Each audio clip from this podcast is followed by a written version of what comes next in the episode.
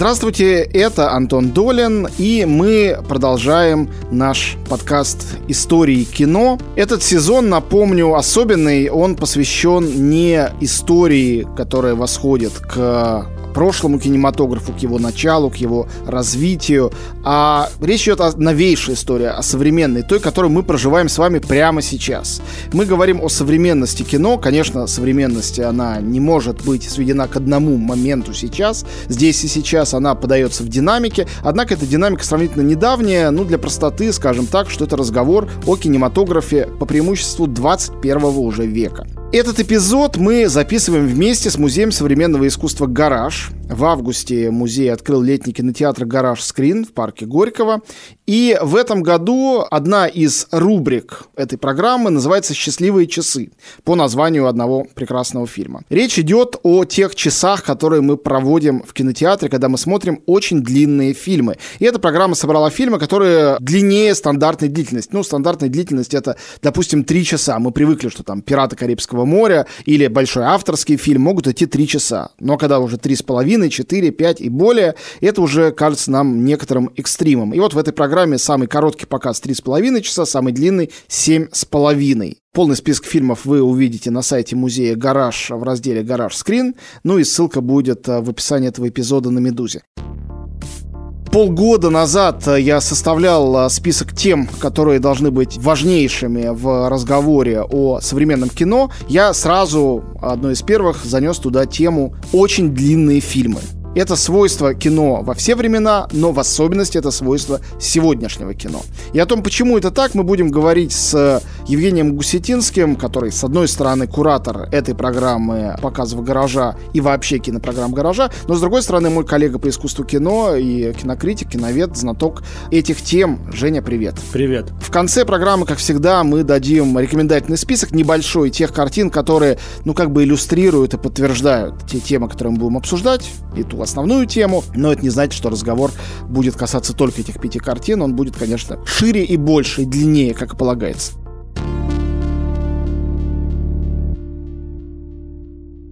Женя, давай начнем с самого начала. Ведь очень длинные фильмы были в кинематографе всегда с того момента, как кино технически смогло себе позволить быть очень длинным. Правда, это не изобретение, которое возникло после, не знаю, появления первых видеокамер, или после появления первых фестивалей, зрители которых можно было мучить как угодно, или после появления первых артхаусных кинотеатров, куда человек мог прийти с утра и выйти обратно утром, все это время сидя, смотря один фильм. С самого начала бывали очень длинные фильмы. Безусловно, и мне кажется, по-другому быть не могло, потому что, как мы знаем, в основе кинематографа кинематографа лежит время. И вообще время есть природа кино. Эксперименты со временем, восприятие времени, проживание времени. И поэтому совершенно, мне кажется, логично, что еще на заре кинематографа стали появляться картины, выходящие за какие-то нормативы, стандарты репертуарной длительности. Это абсолютно, по-моему, естественный процесс, потому что, конечно, когда человек берет в руки камеру, когда он начинает снимать кино, будь то там «Жизнь врасплох» или он обращается к каким-то большим нарративам. Здесь очень важно показать все-таки движение истории, а это всегда происходит именно через движение времени. То есть время всегда так или иначе связано с повествованием в кинематографе. На правах штампа напомню все-таки необходимое это словосочетание Тарковского «запечатленное время». Запечатленное время есть кино. Тарковский Безусловно, да. считал это вроде бы простая мысль, но на самом деле она работает на стольких уровнях, что теряет свою простоту. То, что кино таким же образом, как э, живопись имеет дело с красками и холстом, а музыка с музыкальными инструментами и звуками, кинематограф имеет дело с временем. И не актеры, не история, которую ты рассказываешь, а именно время является тем главным материалом, из которого лепится кино. Именно лепится, потому что по-английски эта книга называется «Sculpting in Time», то есть именно вылепливая из времени или вылепливая время. Это то, что и делает кино. Еще одна, наверное, важная вещь, которую надо сказать. Конечно, мы вынуждены подчиняться подчиняться здесь консенсусу и говорить о том, что нами обсуждаемые фильмы выходят за пределы стандарта длительности. Под этим стандартом мы обычно понимаем от полутора часов, иногда полнометражный фильм в некоторых странах считается не меньше 80 минут, а где-то даже не меньше 50 минут, в зависимости от того, есть ли представление о среднем метраже. И вот три часа это такой психологический предел. Но вообще-то говоря, сначала было кино, которое не знало этих ограничений размеров, Потом они возникли и закрепились в общественном сознании, а где-то закрепились и юридически, там, где надо было определять, полнометражный фильм или нет, было определено, что такое этот самый полный метр. И дальше это было принято за правило. Очень многие люди, несколько поколений рождались, зная об этом, как о правиле. И поэтому, когда кто-то снимал пятичасовой фильм, этот человек нарушал правила. Но вообще-то говоря, рамки этого правила нарушали священное и изначальное право кинематографа иметь дело с любой длиной. И те люди, которые не признают правил, а именно авангардисты в кино, экспериментаторы, сегодня экспериментаторы — это люди, которые существуют на границе с видеоартом, но раньше не было понятия видеоарта, эксперименты уже были. Они были и в десятых годах, и в двадцатых годах, они были всегда. Эти люди намеренно снимали и очень маленькие фильмы, и очень длинные фильмы, как раз для того, чтобы бросить вызов вот этим представлениям. Ну и самый здесь классический экстремный случай, конечно, это фильм «Empire», название которое звучит как «Империя». Это никакая не империя, это Empire State Building, который Энди Уорхол просто поставил камеру и снимал. Это здание нью-йоркское. Целый день он его снимал, и потом это и стало этим фильмом. Фильм это или не фильм, ну, можно спорить, но что такое вообще фильм? Если фильм это время запечатленное, и это некое изображение на экране, которое мы смотрим, то вот это фильм. Ну, вообще-то это очень важное замечание о том, что все открытия в кино, которые потом стали мейнстримом, а, перешли в коммерческую индустрию, изначально, конечно, были сделаны именно экспериментаторами и авангардистами. Можно вспомнить еще даже Гриффита, да, собственно, одного из изобретателей киноязыка. И изобретателей Голливуда, который изобретатель предложил Голливуда, в Голливуде да. начать кино снимать. То есть человек, изобретший Голливуд, был суперэкспериментатором, который снимал очень длинные для своего времени фильмы. И «Рождение нации», и «Нетерпимость» для своего времени — это ого-го, это огромное кино. Безусловно, это картины, которые уже выходят за рамки каких-то нормативов, да, привычных. А, или можно вспомнить знаменитый фильм Абеля Ганса 20-х годов «Колесо», который вообще существует в трех версиях, то есть его прокатная версия, по-моему, он шел два с половиной половиной часа, потом появилась версия четырехчасовая, и вот недавно есть финальная реставрация, как бы полная реставрация этой картины, и фильм идет 7 э, часов. И Абель Ганс, в общем-то, тоже это крайне важный фильм для истории кино, для становления киноязыка. Но если этот фильм видели, в самом случае, в его окончательной версии наверняка немногие, есть фильм «Наполеон» Абеля Ганса, который включен во все учебники кино, может, не все его смотрят, но все хотя бы знают о его существовании. Мне кажется, я смотрел одну из его версий в музее кино когда-то, сейчас не помню какую, наверное, не самую полную, но достаточно большую большую. Это фильм, потрясающий прежде всего изобретательностью автора, который пытается выдумать и применить все возможные приемы кинематографа в пространстве одного фильма. И его вот эта величественная огромность его эклектического этого взгляда на мир, она полностью соответствует герою. И Наполеон, представление о Наполеоне как о некой сверхфигуре, человек, который стал императором, будучи изначально никем, не обладая по праву крови возможностью быть царем мира и ставший этим царем мира, ну а дальше его это романтическое крушение святой Елены, это тоже крайне важная деталь для восприятия этого образа, мне кажется, сам образ Наполеона как символа гигантскости, неизмеримости искусства вообще и кино в частности, в случае с Абелем Гансом великолепно сложился. То есть форма и содержание здесь прямо приравнены друг к другу. Я тут не могу не вспомнить то, что самый большой и уж точно самый большой из успешных фильмов советских это Бондарчуковская «Война и мир», тоже про Наполеона, хоть он там и главный злодей, великолепно сыгранный стрижельчиком. И, собственно говоря, этот э, грандиозный во многих отношениях фильм тоже вокруг идеи наполеонизма, которая пронизывает книгу Толстого. Не только сам Наполеон. Андрей Балконский тоже хочет быть Наполеоном.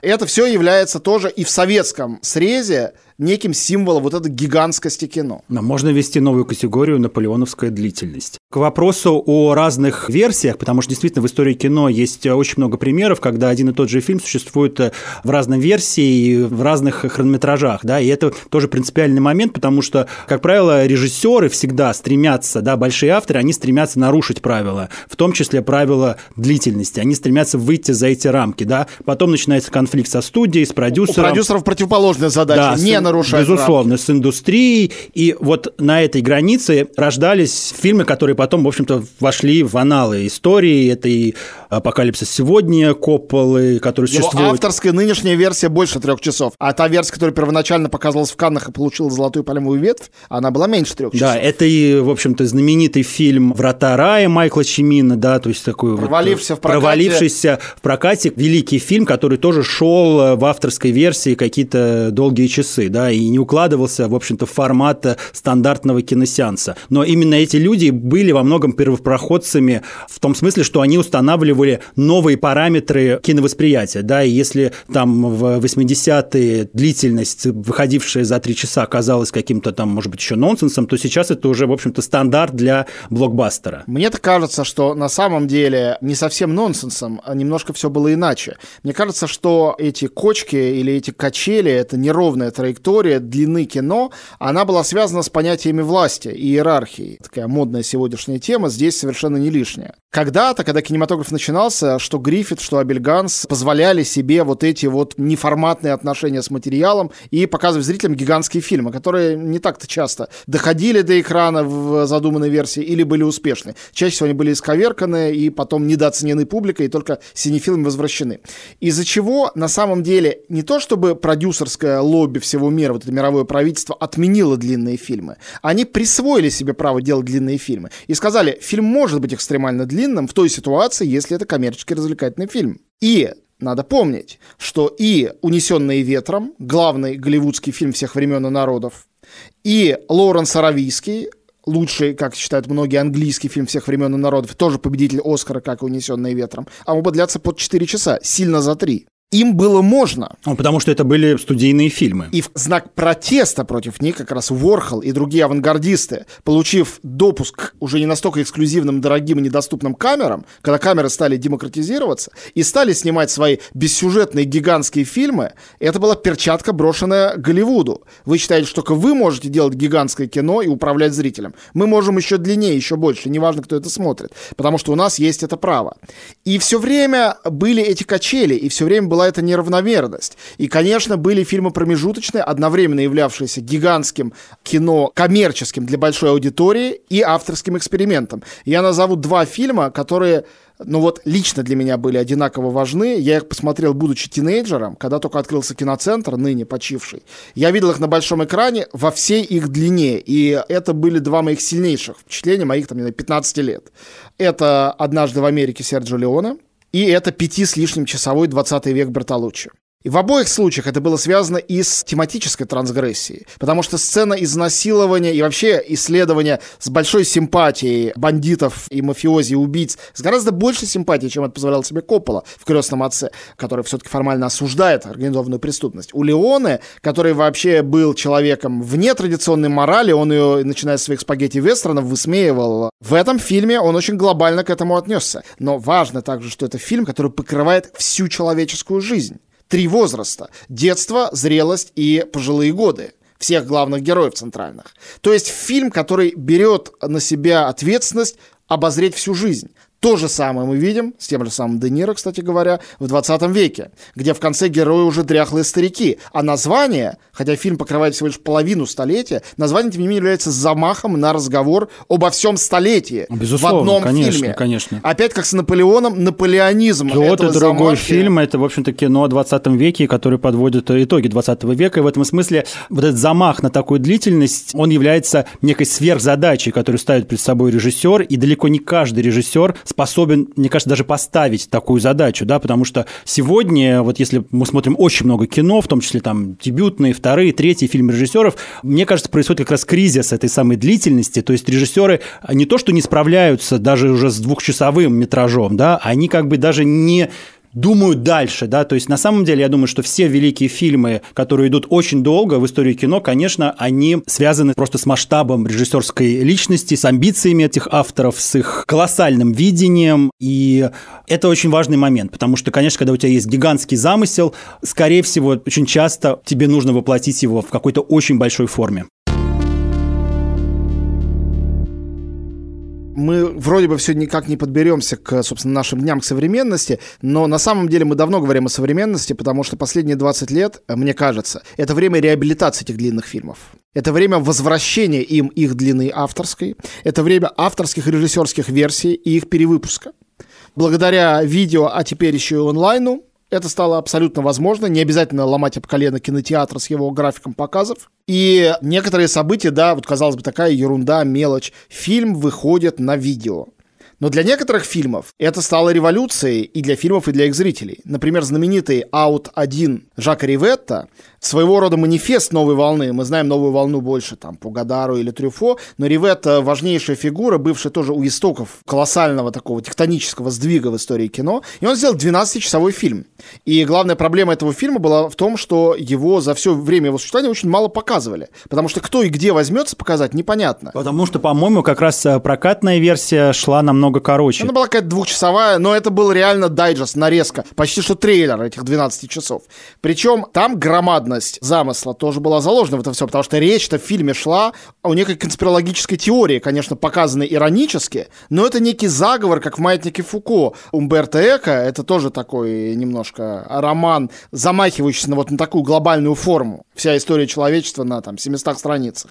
Вот. Так и здесь все устройство человечества и человеческого общества и протест против этого устройства были заложены в этот фильм Out 1. И Ноли Митангере, вот эта строчка евангельская, которая была вынесена в подзаголовок, конечно, была такой же заявкой на Новый Завет, на такое новое священное писание кино. И когда этот фильм выпустили на видео, и стало возможно любому его посмотреть и купить, это был глобальный шаг в демократизации вот этого сверхэлитистского, ненамеренно элитистского тренда в кино. Но, как тебе кажется, все-таки, ведь не только старые фильмы сейчас возвращаются. Сейчас есть огромное количество фестивалей, огромное количество сервисов, где неважно, сколько фильм длится. Потому что это не кинотеатр, где стандартный сеанс длится не больше трех часов, и как же можно впихнуть туда пять. Классический пример, который мы видим, режиссер, который всегда тяготел к гигантизму, Мартин Скорсезе, делает для Netflix своего ирландца. Netflix уверяет, что цифры гигантские, проверить мы это не можем если верить им, то получится, что это самый, наверное, успешный фильм Скорсезе по количеству публики. Может быть, так оно и есть. И это фильм, опять, вспомним «Однажды в Америке», опять целая история жизни, и опять с Робертом Де Ниро в главной роли, опять от молодости до глубокой старости и смерти, опять история, конечно же, всего 20 века с переклестом в 21 Фильм, который так нагло позволяет себе быть гигантским, take it or leave it. Бери, смотри или не смотри, это твоя проблема и твое дело. И мне кажется, это вот такой показатель, что даже в мейнстрим, в Голливуд, одним из героев, которого является Скорсезе, но в то же время Скорсезе, он еще и хранитель старого кино. Это его функция здесь тоже важна. То есть он и один из королей Голливуда, и хранитель традиции авторского кино. Он только одна из этих десятков фигур людей, которые снимают огромные фильмы. Последний пример — фильм «Труды и дни» сделанный шведским Андерсом Эдстромом и Си Винтером, американским режиссерами вдвоем на Берлинском фестивале. Только что во втором конкурсе они просто победили с тем фильмом, который длится 8 часов. То есть ты снимаешь 8-часовой фильм, ты его показываешь, можешь показать его на фестивале, дальше ты можешь выпустить на каком-то сервисе, если кинотеатров не найдется, и он даже получает главный приз, то есть формально это успех. Да. И никто тебя не бьет по голове за то, что ты сделал 8-часовую картину. Да, но это очень разные примеры, потому что, во-первых, то, что позволено Скорсезе в Голливуде позволено далеко не всем, понятно почему. И ясно, что «Ирландец» все равно это классическое повествовательное кино, эпос, крайне насыщенный событийно, сюжетно. Еще один кинороман, да. Что касается вот фильма, который ты упомянул в последний момент, «Труды и дни» — это как раз кино экспериментальное, да, которое берет свое начало именно в авангардистской традиции кинематографа, то есть в тех э, фильмах, которые стали работать непосредственно с визуализацией времени, да, с визуализацией течения времени, которые предлагали новый опыт проживания времени да, в кино. Тут можно вспомнить, конечно, и Борхола с его «Эмпайром», и, допустим, картину Шантали Керман Жанна Дельман, крайне важную картину. Который полностью посвящен проживанию который времени. проживанию имени реального времени. Совершенно верно, в коротком промежутке. Фильм длится, условно говоря, много часов не для того, чтобы всю жизнь туда поместить, а для того, чтобы пять часов, которые проживает реальный человек, показать в качестве качестве пяти часов времени, которое ты сидишь в зале ну, на вот это смотришь. Это вот как бы другое время, да, в кино, скажем так. И именно как бы картина Акерман – это ответ на вот то самое большое эпическое кино, которое может идти действительно очень долго и посвящено каким-то метанарративам, как сегодня сказали бы, да, там истории 20 века, крахом 20 века. Что делает Акерман? Она делает совершенно противоположную операцию. Она показывает, что ресурсы этого безграничного времени, колоссального, да, они содержатся уже в самой повседневности повседневности, в самых рутинных действиях, в автоматизме нашего существования. И она одной из первых, собственно, показала трагизм, драматичность этой повседневности именно через освобождение вот этого вот рутинного повседневного времени.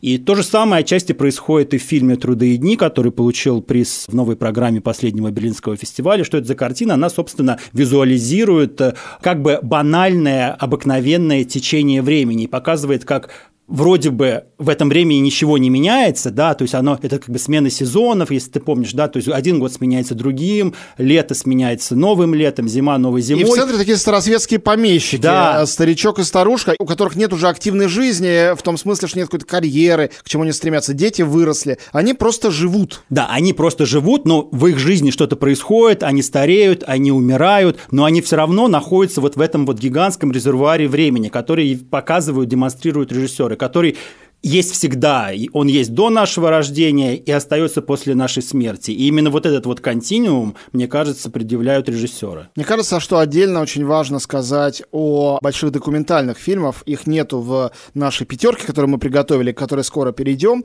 Но можно привести пример колоссальных картин, которые включают в себя то, что не могло бы поместиться ни в игровой фильм, ни в документальный фильм, скажем, стандартной длительности. То есть длина очень важна.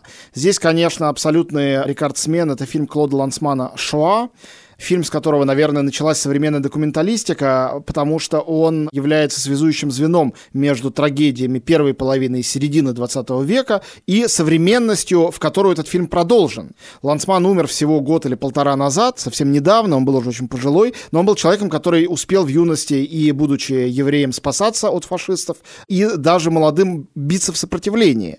И поэтому он взял на себя смелость в 70-х годах сделать такой мета-гиперфильм о Холокосте, возможности попробовать поместить этот опыт, о котором многожды говорили философы, тот же самый Теодор Адорно, то, что это не помещается в искусство. Это опыт, который нельзя поместить в искусство. Но Лансман это сделал. И для этого ему понадобились 9 с лишним часов. Потому что этот фильм, который включает в себя только свидетельства людей, только говорящие головы и пейзажи мест, где происходило то, что происходило.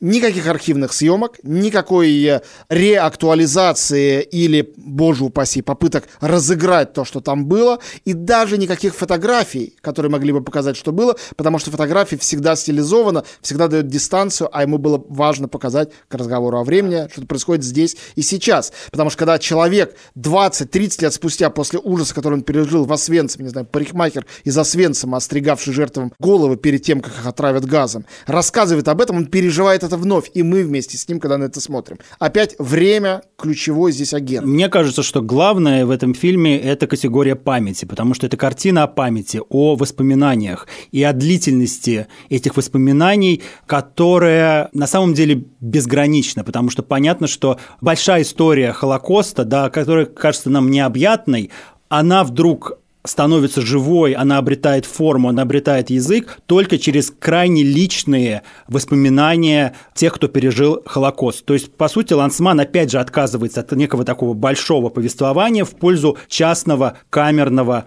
измерения, да, в котором существуют его герои и в котором существуют их воспоминания. Ну и здесь надо сказать, что другой великий документалист, китаец Вань Бинь, наш современник, в своем фильме «Китайский мемуар» повторил фактически трюк, хочется сказать, Лансмана, потому что там просто женщина, прошедшая через китайские концлагеря во времена культурной революции, сидит перед камерой и рассказывает об этом три часа.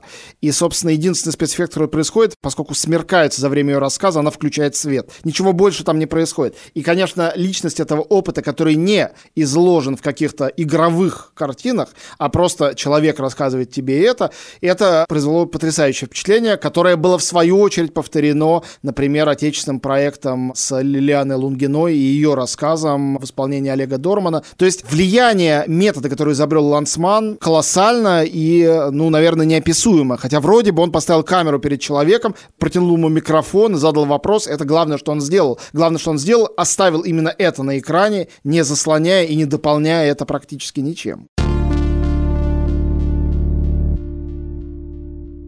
Интересно, что сегодня также и большое голливудское кино тяготеет к этим гигантским фильмам. Это началось в конце 20 века с «Титаником» Джеймса Кэмерона трехчасовым, длина которому не помешала, а даже помогла иметь то колоссальное влияние, которое он имел. И дальше «Властелин колец», который не поместился в один фильм. И дальше уже «Хоббит» не помещался в один фильм. Если смотреть на эти проекты Питера Джексона как на единую картину, в отличие от серий Гарри Поттера, там все-таки одна и та же съемочная группа, одни и те же актеры. Это одна и та же продолжающаяся история, которая выходила в каждом случае и «Властелин колец» и «Хоббит» на протяжении трех лет.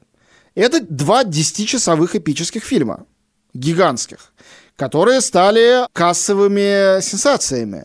То же самое можно сказать о вселенной Марвел, даже если мы все там 20 фильмов Марвел не будем объединять в один, очевидно, что «Мстители» могут быть объединены в единый фильм. Это что, 11 или 12-часовой фильм, гигантский. Но они объединяются, мне кажется, по сериальному принципу, и в данном случае появление в большом э, голливудском кино фильмов, которые идут больше трех часов, мне кажется, очень естественным образом совпало вообще с расцветом культуры сериалов, да, которая тоже уже стала частью большой кинокультуры современной, и во многом перестроила принципы, да, по которым мы вообще смотрим кино, воспринимаем его, то есть какая-то большая сериальная длительность окончательно перестала перестало быть каким-то препятствием для зрителя. Да, наоборот, это то, что, чего мы сейчас все жаждем, то, что мы хотим смотреть. Здесь крайне важный момент. Смерть традиционного телевидения и приход ему на смену стримингов и других сервисов и просмотра кино в компьютере. Революция, наверное, стал выпуск «Карточного домика», когда сразу выпустили все эпизоды. Что такое для нас всегда был сериал? Это смотреть из недели в неделю или, в крайнем случае, изо дня в день. Каждый день ты ждешь следующей серии. Мы все с детства помним это ощущение. И когда появляется сериал, где ты можешь сразу подряд посмотреть все серии, это превращается в 10-часовой фильм. Но, в отличие от 10-часового фильма в кино, или даже на стриминге где или на видео, который как бы бросает тебе вызов, ты выдержишь 10 часов, или ты будешь перематывать и останавливать. Карточный домик гораздо комфортнее, он не бросает тебе вызова. Между любыми сериями ты можешь сделать перерыв. И с появлением стримингов, которые стали предлагать нам фильмы сразу, мне кажется, эта психология стала перестраиваться, потому что психология сериала зрителей была всегда, сколько существует телевидение. И даже была сериальность в старых гигантских фильмах. Не знаю, вот еще один гигантский древний фильм «Нибелунги», мои любимые, Фрица Ланга. Но там были две серии, две части. То есть было ощущение, что можно прервать эту непрерывность огромного опыта. Сегодня с этими сериалами это именно так. Ты можешь сделать этот опыт бесконечным, ты можешь прерывать его, и каждые 45 минут комфортно нажимать на паузу и останавливаться. У тебя есть на это право, которого тебе не даст Шанталя Керман. И в этом смысле, конечно, сериалы всегда будут в выигрышном положении перед кино, не менее тоталитарные. И не знаю, мне кажется, очень многие современные сериалы, которые идут там несколько сезонов, все равно они сделаны так, чтобы ты посмотрел следующую серию, может быть, почти сразу, то есть незамедлительно после того, как закончил там первую, да, и то есть это там всегда есть некий вот этот так называемый клиффхенгер, да, то, что тебя заставляет сразу же переключиться на следующую серию. Более того, эти переходы, они заложены в сами стриминги, да, заканчивается одна серия, автоматически начинается другая. Все современные сериалы, это, конечно, прежде всего, мне кажется, сделаны сценаристами. Понятно, что режиссеры важны, но это, в общем-то, лучший из них – это триумф сценарного мастерства и именно возможности заставить себя смотреть несколько серий подряд.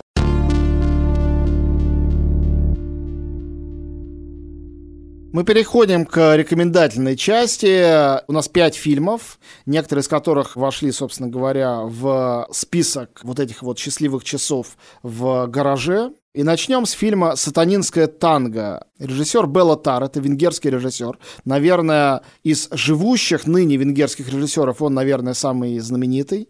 Фильм сделан в 94 году, он длится 7 часов 19 минут. Очень многие режиссеры, в частности, лауреат там и Оскаров, и Золотой пальмовой ветви Гас Ван Сент американский, и многие другие люди считают Беллу Тара своим таким духовным учителем. Он делает очень медленные, часто черно-белые фильмы, которые напоминают романы, но романы не традиционные, как, например, 20 век Бертолуччи, а модернистские романы. Тем более, что иногда это и поставлено по романам такого Ласла Краснохоркаи, тоже венгерского писателя, к счастью, его начали переводить на русский не так давно, который пишет вот сложные книги без традиционного синтаксиса, с таким потоком сознания, и визуально Беллатар создает на экране нечто похожее. Чем знаменит Беллатар? Это, конечно, тем, как он работает, опять же, со временем и пространством, своими длинными, совершенно завораживающими планами, которые, мне кажется, в сатанинском танго показывают время в его какой-то очень такой странной форме. То есть, с одной стороны, нам кажется, что это время стоит на месте, как стоит на месте вот этот вот мир, который вот вроде бы уже вот он весь в руинах, но никак не умрет, и заложниками которого являются герои. А с другой стороны, вот это вот все равно панорамы, знаменитые, опять же, Белла Тара, да, и то, как он снимает, пространство, как он двигается от э, героя к герою, герою. Мне кажется, это складывается в такую тоже воронку, практически замкнутый круг, по которому и двигается вот это вот дьявольское время, из которого герои не могут вырваться. Ну и надо сказать, что его фильмы совершенно не скучные, потому что они очень плотно насыщены вот этим бытием, и это не будничное бытие. Иногда оно притворяется будничным, но вот как в последнем его фильме «Туринская лошадь» всегда выходит за пределы будничного куда-то в совершенно мистическое пространство, даже если мистики формально на экране не происходит. И это касается не только его лучших фильмов, но и более слабых фильмов. Просто это всегда в них есть, вот эта их метафизичность. наверное, чемпион мира из сегодняшних режиссеров по длинным фильмам. Филиппинский режиссер Лав Диас. Интереснейший человек, названный родителями-коммунистами в честь Лаврентия Берии. Лав — это сокращение от Лаврентий. Интеллектуал, знающий несколько языков, свободно говорящий по-английски. Тем не менее, неправильно было бы говорить, что он, снимая свои фильмы, очень ценимые на мировых фестивалях, работает на экспорт, потому что главная его тема — это филиппинская история, филиппинское искусство и культура. Иногда для того, чтобы понять его фильмы, мне приходилось переводить автопереводчиком сюжеты неких важных филиппинских легенд или романов, на которые аллюзии разбросаны в его фильмах. Но это не значит, что фильмы непонятны. Например, его самый успешный фильм и один из самых коротких «Женщина, которая ушла» черно-белая картина по мотивам прозы Льва Толстого Хотя там действие тоже происходит в Филиппинах э, сегодня, но тем не менее Толстой тоже для него очень важен, как вообще русская культура. Достоевский тоже, у него один из фильмов сделан по мотивам преступления и наказания. Вообще такой режиссер-философ, и его фильмы очень длинные, но это не значит, что это медленное кино. В нем не так много медленного, наоборот, в нем всегда есть сюжет, иногда он даже детективный. Ну вот как раз э, фильм, который э, мы будем показывать. Это фильм номер два «Батанг Уэстсайд», 2001 год, фильм длится 5 часов 15 минут. Да, это первый длинный фильм Лавди Диаса, и считается, что именно с этой картины начинается его такой полноценный художественный путь в кино. Эта картина как раз перенасыщена событиями. Вообще это детектив, и картина снята в Америке, в Нью-Джерси, рассказывает о филиппинце, который расследует убийство филиппинского мигранта, которое произошло при странных обстоятельствах, и в ходе расследования поднимается целый пласт самых разных проблем, связанных с историей Филиппин, с тем, как страна была колонизирована неоднократно, понятно, да, с э, вообще про темы иммиграции. Герой-следователи при этом тоже как бы его одолевают собственные демоны, собственное прошлое, которое осталось на Филиппинах. И фильм э, идет 5 часов, но это по-прежнему еще такой, мне кажется, кинороман. То есть здесь знаменитая длительность э, Лавдиеса, которую можно в полной мере оценить, может быть, и вот в других фильмах, которые идут там и 10, и 12 часов. Здесь она еще не является, скажем так, каким-то приемом, и в этом состоит ее прелесть. Третий фильм в нашем списке, который не будет показан сейчас, но, безусловно, важен для представления о длинном кино, это фильм Рауля Руиса. Рауль Руис — это чилийский режиссер, который эмигрировал из страны в 70-х годах из-за Пиночета, и после этого он работал очень много в Париже, что чрезвычайно важно для него, потому что французская литературная культура и французская литературная культура палп-фикшена французского, то есть абсолютно бульварная литература, но не то только, но бульварный в частности, была для него чрезвычайно важна. Ну, впрочем, он всегда к этому был неравнодушен. В 85 году, например, он поставил «Остров сокровищ». Самых разных французов он превращал в фильмы. Мне кажется, что у него очень интересная, хотя довольно приземленная версия Пруста «Обретенное время», фильм 99 -го года. Он ставил фильм по Бальзаку, по банкирскому дому Нусингена. А, собственно говоря, одна из последних его работ, последняя прижизненная, это фильм 2010 года «Лиссабонские тайны». Это по роману португальского классика Каштелу Бранку. И, конечно, лиссабонские тайны отсылают нас примерно к парижским тайнам Эжена Сю.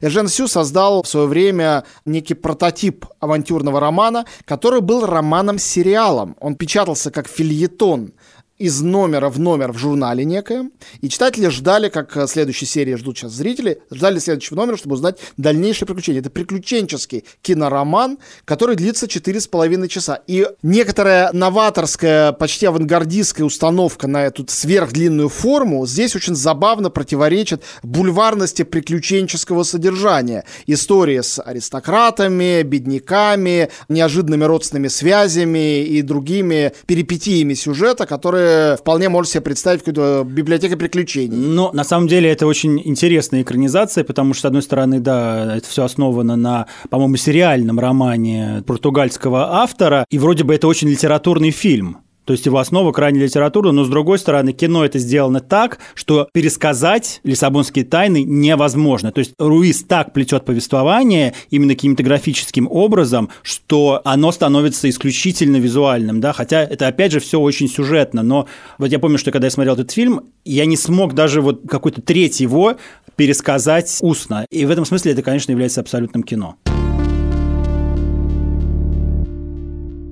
Следующий фильм, это, наверное, наверное, все-таки самый радикальный из фильмов Ларса фон Триера, фильм «Нимфоманка». Ну, то есть можно поспорить, и его Догвилли, и его «Идиоты» по-своему тоже совершенно радикальны, но этот радикализм и «Идиотов», и Догвилля кинообщественность как бы смогла хотя бы переварить.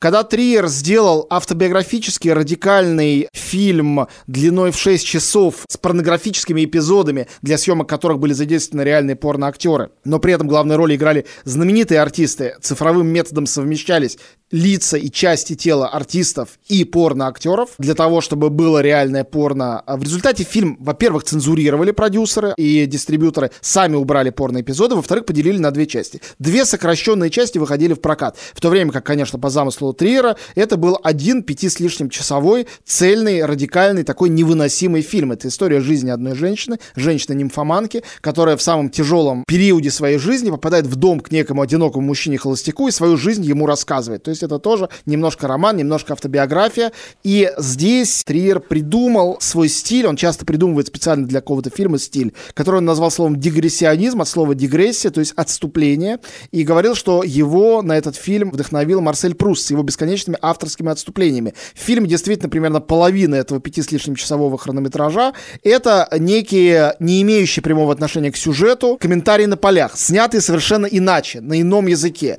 Там есть среди них и анимационные, и документальные, и из архивной съемки сделаны, абсолютно ломающие обычное повествование, не говоря о том, что каждая глава этого повествования тоже снята в другом стиле. Ну, те из вас, кто не видел полную версию «Нимфоманки», но смотрел «Дом, который построил Джек», на мой взгляд, «Дом, который построил Джек» — это менее радикальное произведение, которое сделано просто по тому же самому методу. Ну вот «Нимфоманка» 2013 года — это, безусловно, самый личный такой фильм Ларса фон Триера. Триер, опять же, выдающийся драматург и, может быть, даже писатель, потому что что то, как он плетет повествование, то, как строится история нимфоманки, да, со всеми ее поворотами, заходами в какие-то совершенно неизвестные, непонятные, странные территории, да, как он возвращается к главному повествованию, это, конечно, сделано невероятно мастерски, и в этом есть какая-то предельная абсолютная свобода, да, которая есть, кстати, и у Руиса, да, которая на самом деле позволяет Триеру не быть заложником той формы, которую он вроде бы избирает для своего кино, да, и не быть заложником истории, которую он рассказывает. То есть всякий раз история история может измениться, она может перевоплотиться во что-то другое, она может остановиться,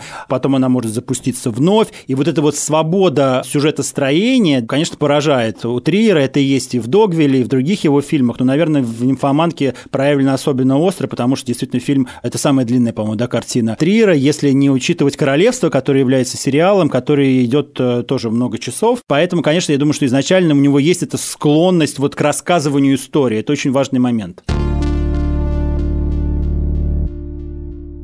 И последний фильм в нашем списке тоже будет показан в гараже. Это огромная для меня радость, потому что ясно, что для проката он э, совершенно неприменим. 3 часа 21 минута всего лишь. Но это 3 часа 21 минута разговоров в основном в закрытом помещении, хотя иногда и на террасе этого дома.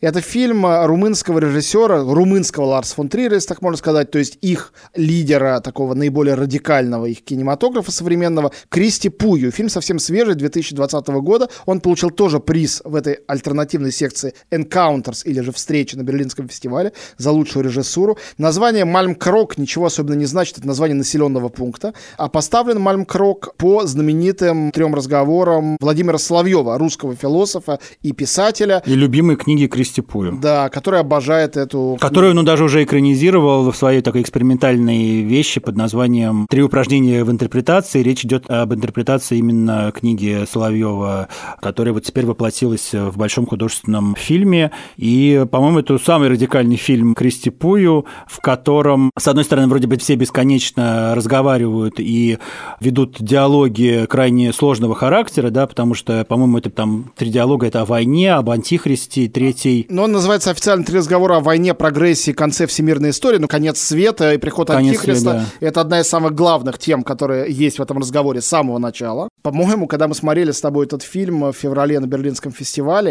мы обсуждали этот странный опыт, полученный этим фильмом, его герметичность, закрытость героев в этом одном доме, где они ждут конца света, а может быть, он уже случился, этот конец света, еще этот дом в горах. По-моему, этот фильм лучше всего описал то, что потом наступило во всем мире.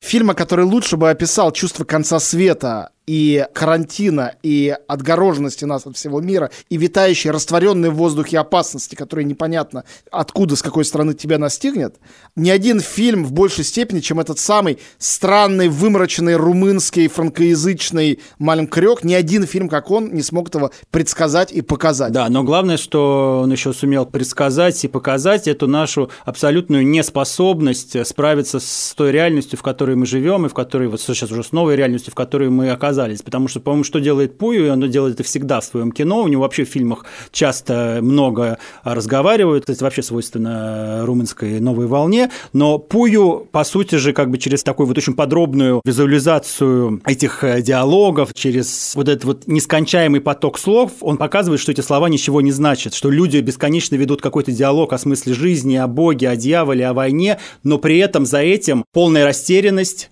полная беспомощность перед бытием. Ну что ж, а на этом мы завершаем этот выпуск. По-моему, он очень интересным получился. Я напомню, что партнер этого эпизода Музей современного искусства «Гараж». В августе открылся летний кинотеатр «Гараж Скрин» в парке Горького, где присутствуют три рубрики. Одна из них называется «Счастливые часы». Собственно, это рубрика посвящена тем длинным фильмам, о которых мы сегодня разговаривали. Другая «Серебряные копии», посвящена кино на пленке. Появился пленочный проектор. Третья рубрика называется «Один раз увидеть». Новые фильмы, которые большей части не выйдут в широкий прокат, так что посмотреть вы сможете их только в гараж Скрин, который будет работать до середины октября. Полный список фильмов, расписание сеансов смотрите на сайте музея Гараж в разделе Гараж Скрин. Ссылку вы найдете в описании этого эпизода на Медузе. А я на этом благодарю всех, кто был с нами, и моего собеседника Женя Гусетинского. Женя, спасибо и до следующих встреч. Спасибо тебе. Всем пока.